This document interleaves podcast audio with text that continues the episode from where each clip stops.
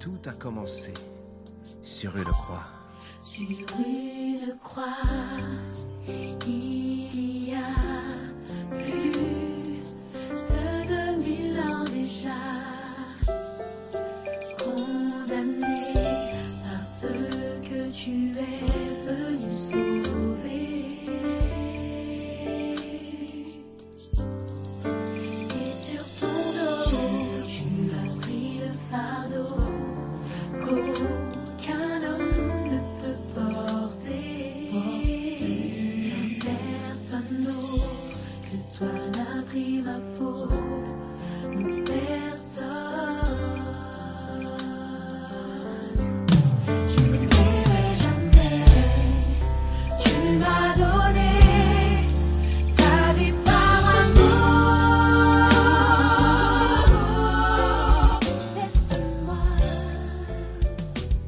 Bonjour à tous, j'espère que tout le monde va bien.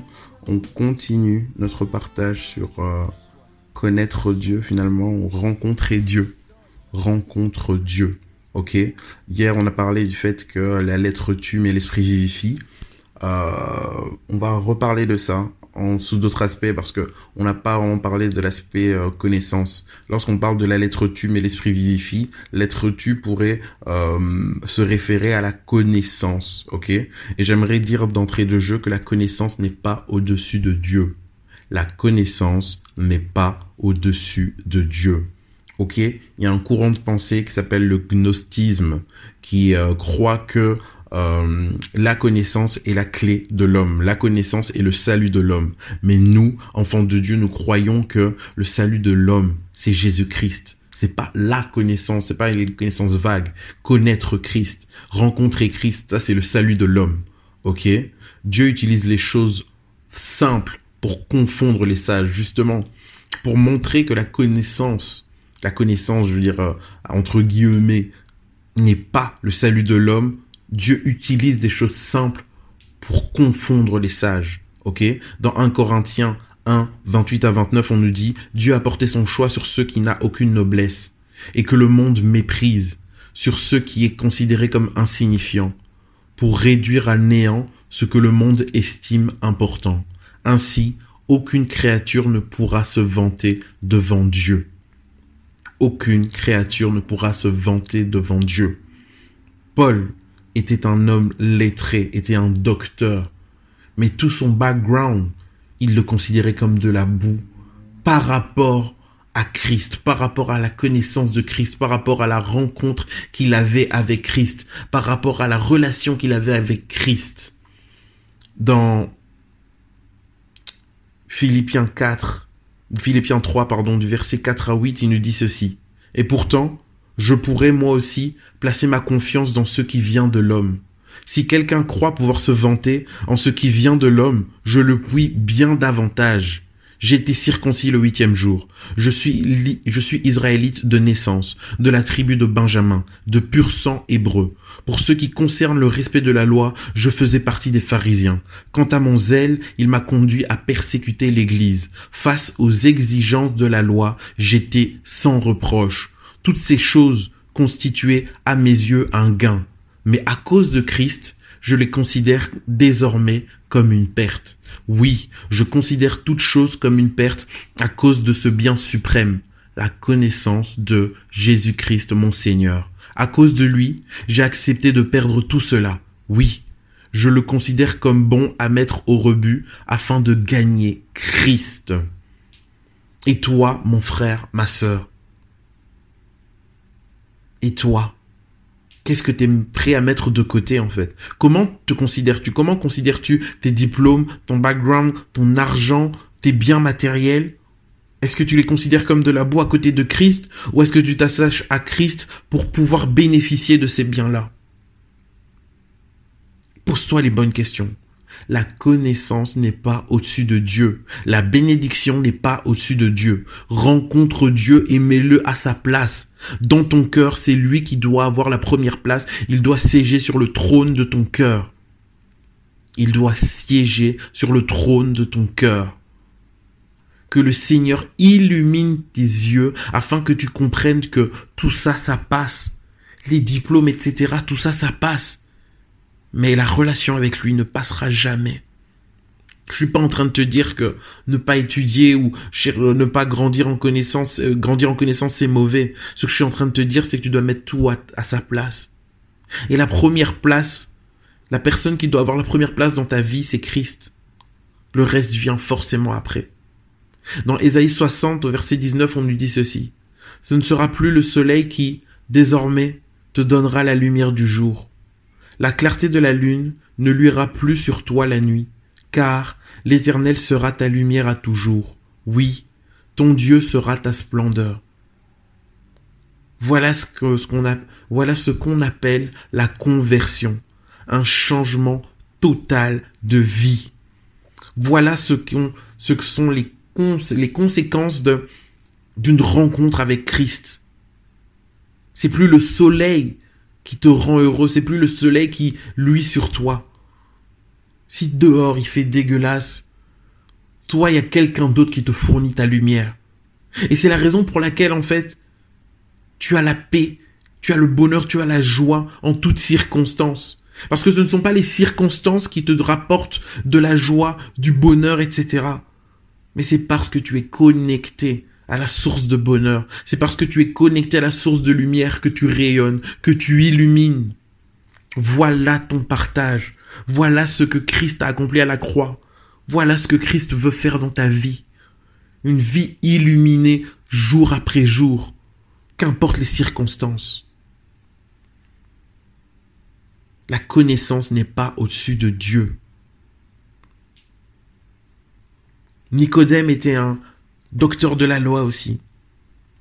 Il faisait partie des pharisiens et dans Jean 3, du verset 1 au 21, il a essayé de discuter avec Jésus, il a compris que Jésus était là et qu'il venait de la part de Dieu pour enseigner. Et donc il a discuté avec Jésus et Jésus lui a dit, personne ne peut aller au Père s'il n'a pas, s'il n'est pas né de nouveau. Et la connaissance de Nicodème le bloquait. Mais comment ça? Comment est-ce que quelqu'un peut de nouveau rentrer dans le sein de sa mère Comment ça? Qu'est-ce que tu me racontes? Ça n'a pas de sens physique, ça n'a pas de sens biologique, ça n'a pas de sens. Ça n'a pas de sens pour la connaissance terrestre, mais ça avait du sens pour Dieu. Et j'aimerais dire, mon frère, ma sœur, que si tu te confies en toi-même, si tu te confies dans ta connaissance, dans ta compréhension des choses, tu risques de passer à côté d'une rencontre avec Dieu merveilleuse. Merveilleuse. C'est la raison pour laquelle il a dit, c'est les gens qui seront comme des enfants qui hériteront du royaume de Dieu. Ces personnes qui sont tout simplement simples devant Dieu. Simples. J'ai ma connaissance, je peux être docteur, ingénieur, trois, quatre masters. Mais devant toi, Seigneur, je me fais tout petit. Parce que je reconnais que tu peux tout. Et que rien n'était impossible. Tu peux changer l'eau en vin.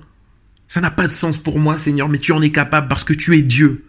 Et lorsque je te rencontre, Seigneur, je mets de côté tout ce que j'appelle mien, je mets de côté tout ce qui fait ma personne, tout ce que je pense être pour moi un background, tout ce que je pense être pour moi un objet de fierté, je mets ça de côté, afin, Seigneur, de tout simplement m'humilier devant toi.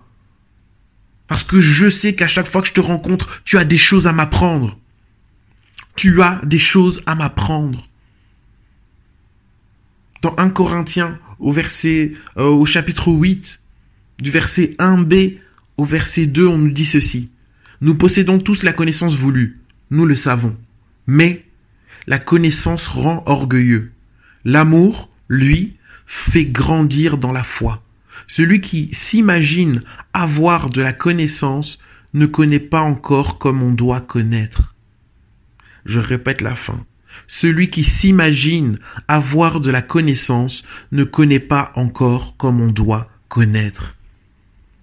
Comment te vois-tu? Comment te vois-tu? Oui, je, connais, ouais, euh, ouais, je sais. Moi aussi, je sais lire la Bible. J'ai pas besoin. J'ai pas besoin de me soumettre à un pasteur. J'ai pas besoin. Moi aussi, je sais lire la Bible. Moi aussi, je sais méditer. J'ai pas besoin d'être enseigné. J'ai pas besoin d'aller à l'église. J'ai pas besoin d'assister à ces réunions. J'ai pas besoin d'être exhorté. Je connais, je sais. Moi aussi je peux. Celui qui s'imagine avoir de la connaissance ne connaît pas encore comme on doit connaître. Que vraiment le Seigneur nous rencontre dans notre petitesse, nous rencontre dans notre perception des choses et brise notre orgueil. Que le Seigneur brise notre orgueil parce que l'orgueil précède la chute. Et le but du Seigneur, c'est que tu ne chutes pas. C'est un piège pour ta vie, l'orgueil. C'est un piège. Laisse que l'amour de Dieu te pénètre et brise cet orgueil. Alors est-ce contraire à la parole de Dieu de dire que Dieu est au-dessus de la connaissance? Non. Dans Jean 8, 32, on nous dit, vous connaîtrez la vérité et la vérité vous affranchira. Mais de quelle vérité on parle? Dans la parole de Dieu, on nous présente Jésus-Christ comme le chemin, la vérité et la vie. Et lorsque dans la parole de Dieu on nous parle de connaître Adam connu Ève, c'est faire fusion avec la personne, faire fusion, rencontrer, connaître intimement la personne. Et la clé de la liberté, c'est cette rencontre intime avec Christ. C'est cette rencontre intime avec Christ qui est la clé de la liberté. Dans la parole de Dieu, on nous dit, si Christ t'a franchi, tu seras réellement libre. Le monde va te proposer une connaissance où tu auras l'impression d'être libre, mais ça sera une fausse liberté. La réelle liberté vient de l'affranchissement qui vient de cette connaissance de Christ, de cette rencontre avec Christ. Tu as besoin de rencontrer Dieu, tu as besoin de rencontrer Christ. Ne passe pas à côté de cette solution, ne passe pas à côté de la solution pour l'humanité. Il n'y en a pas deux, il est la solution pour l'humanité ne passe pas à côté de la solution. Rencontre Christ. Rencontre Christ. Passe une excellente journée en Jésus-Christ. Bye.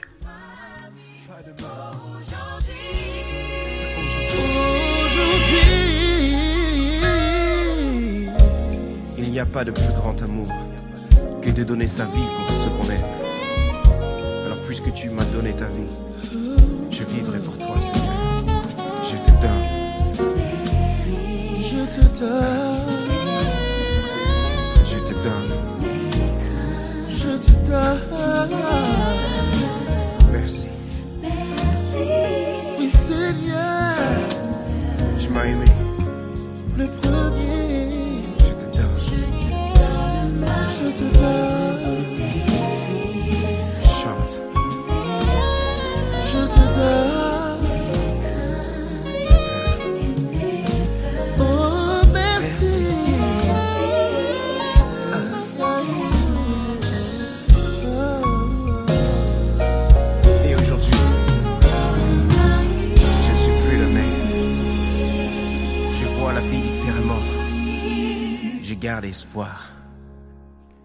Et ma vie a changé.